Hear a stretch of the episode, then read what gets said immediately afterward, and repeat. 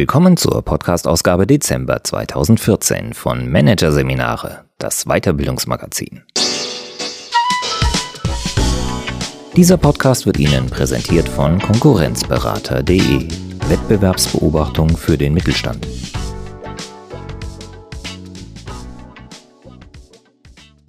Weitere Podcasts aus der aktuellen Ausgabe behandeln die Themen Change gestalten, weiter mit den Willigen und die Impact-Strategie. Führen mit Knalleffekt. Doch zunächst Kampfdialektiker kontern. Nicht mit mir. Von Albert Thiele. Andere verbal auflaufen lassen. Sie verunsichern, aus der Fassung bringen. Das betreiben Kampfdialektiker systematisch. Sie nutzen diese zweifelhafte rhetorische Kunst, um ihren Willen durchzuboxen, sich mit einer schwächeren Position gegen eine stärkere durchzusetzen oder sich einen Statusvorteil zu verschaffen. Rhetorikexperte Albert Thiele erklärt, wie man sich der perfiden Techniken erwehren kann. Hier ein Kurzüberblick des Artikels. Angriff aufs Denken. Die Logik der Kampfdialektik. Taktische Annäherung. Eindringlinge in den persönlichen Bereich verjagen. Der goldene Dreischritt. Kampfdialektiker in eine passive Rolle buxieren. Eine Frage der Aufmerksamkeit. Warum man es ignorieren sollte, wenn man ignoriert wird. Ich gehe, also rede ich. Herumtigernden Monologisierern die Zähne ziehen. Und Umgang mit Präsentationspartisanen. Kritischen Fragen aus dem Hinterhalt elegant ausweichen. Mit einem kräftigen Schwung öffnet sich die Tür. Herein stürmt der Leiter der Marketingabteilung, steuert schnurstracks auf den Schreibtisch seines Kollegen zu, legt seine Mappe auf diesem ab, stellt sich seitlich neben seinen Kollegen, stützt sich mit einer Hand auf die Tischkante und sagt jovial, Bezüglich des Vorgehens beim So und so Projekt waren wir uns ja einig, oder hast du immer noch Einwände? Ähm, nein, ich meine, äh, ja, das ist ähm, okay so. Prima, dann ist ja alles geritzt, sagt der Marketingmann und rauscht aus dem Zimmer. Verdammt, denkt der Kollege. Eigentlich bin ich überhaupt nicht einverstanden. Ein Fall von Überrumpelung? Absolut. Eher schon einer von verbalem Überfahren mit anschließender Fahrerflucht. Oft neigen wir dazu, solche Aktionen als Unfälle abzutun. Wir schreiben sie der direkten Art des Kollegen zu, aber so ist er nun mal. Und der mangelnden eigenen Schlagfertigkeit. Aber so geht es ja bekanntlich den meisten Menschen. Wie heißt es doch so schön? Schlagfertigkeit ist das, was einem 24 Stunden später einfällt. In Wirklichkeit handelt es sich in solchen Fällen allerdings häufig um sehr genau kalkulierte Aktionen, genauer gesagt um rhetorische Manipulationen. Sie gehören zur zweifelhaften Kunst der Kampfdialektik. Bei dieser geht es darum, sich mit einer schwächeren Position gegen eine stärkere durchzusetzen, Recht zu bekommen, wenn man im Unrecht ist oder seinen eigenen Willen gegen den eines anderen durchzuboxen. Wobei Tiefschläge zum festen Repertoire gehören. Eine häufig angewendete Taktik? Der Kontrahent wird, auf direkte oder subversive Art, attackiert, damit bei ihm das genetisch verankerte Programm Gefahr in Verzug gestartet wird. Der Puls beschleunigt sich, der Atem wird flacher, das Sprechtempo steigt, die Stimme rutscht nach oben, die Gestik wird fahrig und das Denken fällt schwerer. Denn ausgeschüttete Stresshormone senken die Leistungsfähigkeit des Frontal- oder Denkhirns. Man ist sozusagen psychologisch benebelt und damit leichte Beute für den Kampfdialektiker. Dieser Reizreaktionsmechanismus ist stark, wirkt aber nicht zwangsläufig. Er kann gehemmt werden, etwa durch Umbewertung. Dabei wird die Wahrnehmungsperspektive gewechselt. Man tritt sozusagen aus der Situation heraus und betrachtet sie von außen mit einer gewissen Distanz.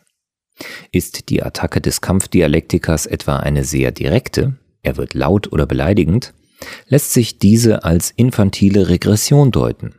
Der Angreifer reagiert aus dem Kindheits-Ich, weil er bestimmte Gesprächsregeln noch nicht gelernt oder wieder vergessen hat.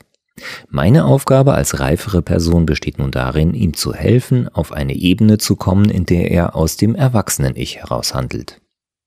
Hilfreich ist es, diese Aufgabe als Trainingschance zu begreifen, nach dem Motto, dieser Angriff ist für mich eine gute Gelegenheit, zum Nulltarif Strategien und Techniken der Deeskalation zu üben. Schwieriger ist es, sich gegen subversive Angriffe zu verteidigen, also gegen solche, die auf den ersten Blick nicht unbedingt als Attacken oder Manipulationen zu erkennen sind, einen aber trotzdem aus der mentalen Bahn werfen. Der erste Schritt zur Verteidigung gegen solche Attacken besteht darin, sie zu erkennen. Wenn man sie versteht, verpufft schlagartig ein Großteil ihrer Wirkung, wie bei einem Zaubertrick, der aufgedeckt wird. Zugespitzt ausgedrückt, was ich weiß, macht mich weniger heiß. Der Marketingmann aus dem Anfangsbeispiel etwa dringt in die persönliche Zone seines Kollegen ein, um ihn zu verunsichern. Die Intimdistanz beträgt in unserem Kulturkreis rund 80 Zentimeter, was etwa einer Armeslänge entspricht. In diesem Bereich lassen wir in der Regel nur den Partner, Familienmitglieder oder enge Freunde. Ein Eindringen anderer Personen löst sofort besagtes Gefahr in Verzugprogramm aus. Um dieses noch stärker zu triggern, begeht der Marketingmann eine doppelte territoriale Verletzung. Er legt etwas auf den Schreibtisch seines Kollegen ab und stellt sich so, dass er einen Blick auf dessen Bildschirm hat. All das zusammengenommen dürfte die meisten Menschen nervös machen, wahrscheinlich selbst dann noch, wenn sie das Spiel durchschauen. Die wichtigste Regel in so einer Situation lautet daher, erst einmal nichts sagen, zumindest nicht zur Sache, denn aufgrund der Stresshormone ist man nicht ganz Herr seiner Gedanken und die Gefahr ist groß, dass einem eine suggerierte statt eine selbstgewählte Antwort über die Lippen kommt. Außerdem vermeidet man so Füll- und Verlegenheitslaute wie Äs. Sehr einfach Zeit zum Luftholen und zum Sortieren seiner Gedanken lässt sich durch einen sogenannten Brückensatz wie einen Moment bitte, bin gleich ganz bei Ihnen oder ich habe sofort Zeit für Sie gewinnen.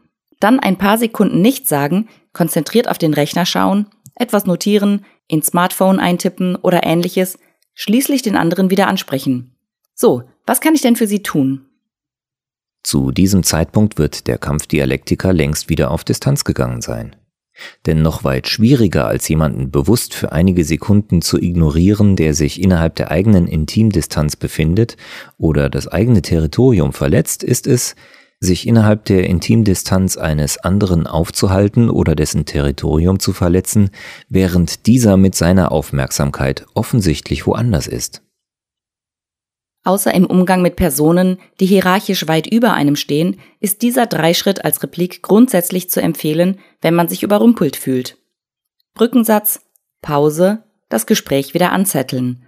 So lässt sich fast jeder Verbalangriff elegant auskontern, weil der Kampfdialektiker höflich, aber bestimmt in eine passive Rolle buxiert wird und damit seinen Angriffsschwung verliert. Was einfach klingt, braucht Übung und anfangs Überwindung. Denn es gilt, den Reflex zu unterdrücken, sofort zu antworten, wenn man etwas gefragt wird. Der Entzug von Aufmerksamkeit ist nicht nur eine Abwehr, sondern auch eine Angriffstaktik in der Kampfdialektik. Sie wird primär genutzt, um sich Statusvorteile zu verschaffen, den anderen klein zu machen und sich selbst zu erhöhen. Angewendet wird sie mithin vor allem in der Interaktion zwischen formal gleichrangigen Personen, die den Status in ihrer Beziehung noch auszurangeln haben, oder von Status höheren Personen, die sich ihrem höheren Status aber nicht sicher sind oder denen Selbstbewusstsein fehlt. Ein Beispiel. Für 10 Uhr hat der Abteilungsleiter mit dem Teamleiter einen Besprechungstermin vereinbart. Der erscheint pünktlich, klopft einmal kurz an den Türrahmen und betritt den Raum. Der Chef schaut nicht auf, sondern weiterhin auf seinen Bildschirm. Er schenkt seinem Mitarbeiter zähe zehn Sekunden keinerlei Aufmerksamkeit, sondern lässt ihn im Regen stehen. Die Taktik baut zum einen darauf, dass es Menschen widerstrebt, das Territorium eines anderen, etwa sein Büro, ohne eine Einladung, ganz gleich ob diese verbal, durch eine Geste oder einen Blick ausgesprochen wird, zu betreten.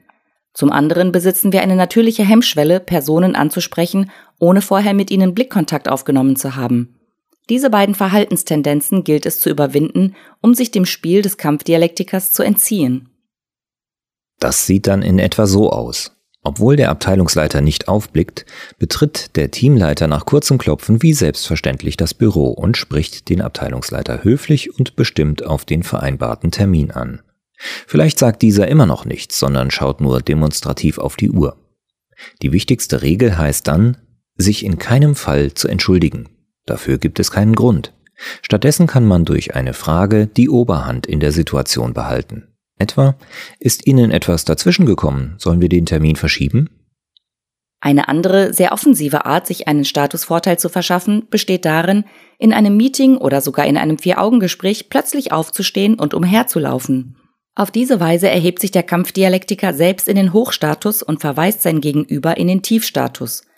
Die Begriffe Hoch- und Tiefstatus stammen aus der Theaterarbeit.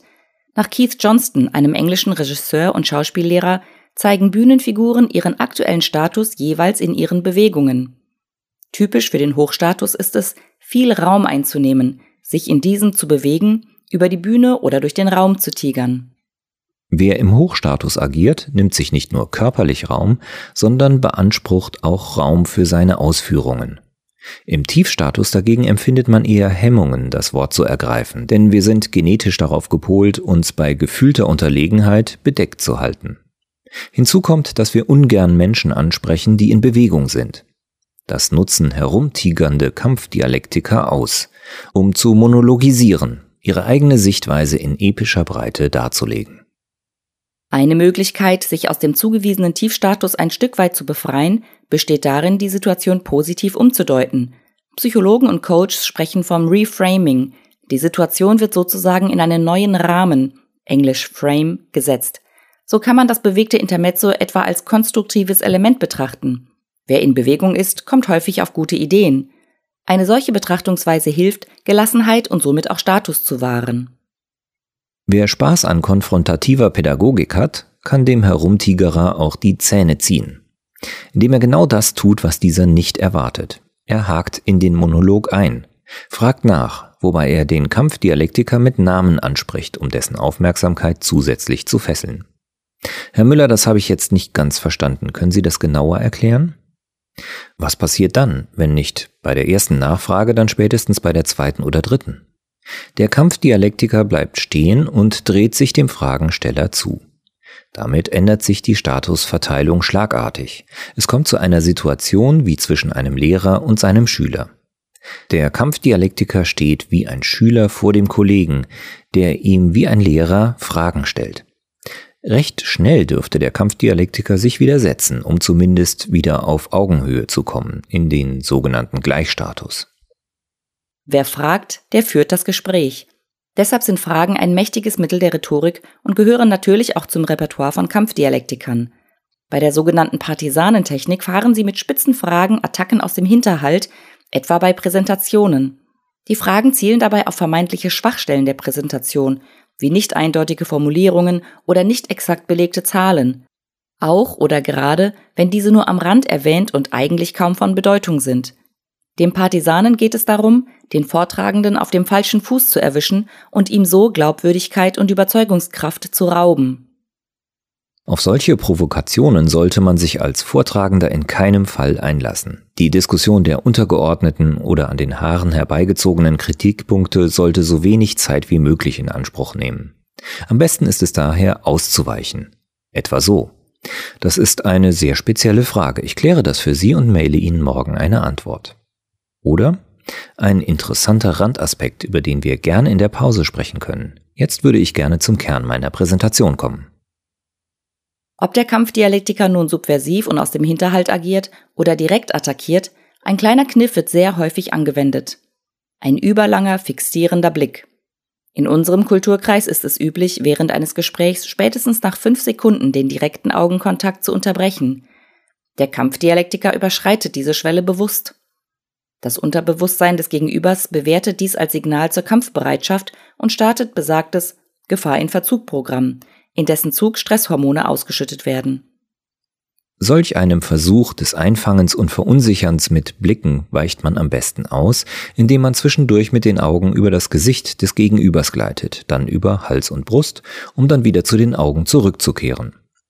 Ein Ausweichen des Blickes nach rechts und links gilt es zu vermeiden, weil der Kampfdialektiker dies als Fluchtzeichen wertet, was seinen Angriffsgeist zusätzlich beflügeln würde. Oder man lässt sich auf das Spielchen ein und begibt sich in eine Art Stare-Down, einen Wettkampf des in die Augen starrens, wie man ihn aus dem Boxsport kennt. Mit einem kleinen Trick lässt sich dieses archaische Ritual im Gespräch mit einem Kampfdialektiker beliebig lang durchführen, ohne dass die eigene Gelassenheit verloren geht – Statt dem Gegenüber direkt in die Augen zu schauen, fixiert man den Punkt zwischen den Augen, das Nasenbein. Der Unterschied ist für den Angeschauten nicht zu erkennen. Mit diesem kleinen Dirty Trick lässt sich auf sehr einfache Weise Stärke demonstrieren, wenn man das Ziel einer rhetorischen Attacke wird. Und das ist mittelfristig der effektivste Weg, sich gegen Kampfdialektik zu verteidigen. Denn auch für das Feld der Rhetorik gilt, Attackiert werden vor allem schwach wirkende Gegner. Von starken Gegnern lassen jene, die zum unfairen Spiel neigen, meistens die Finger.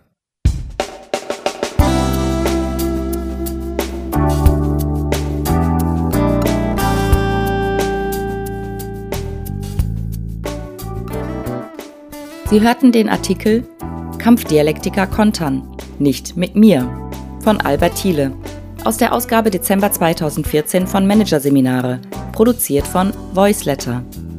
Weitere Podcasts aus der aktuellen Ausgabe behandeln die Themen Change gestalten, weiter mit den Willigen und die Impact-Strategie, führen mit Knalleffekt. Weitere interessante Inhalte finden Sie auf der Homepage unter managerseminare.de und im Newsblog unter managerseminare.de/blog.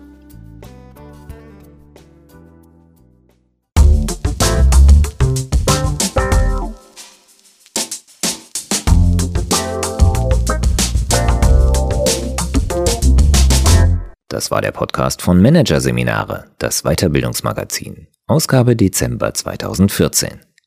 Dieser Podcast wird Ihnen präsentiert von www.konkurrenzberater.de. Wettbewerbsbeobachtung für den Mittelstand.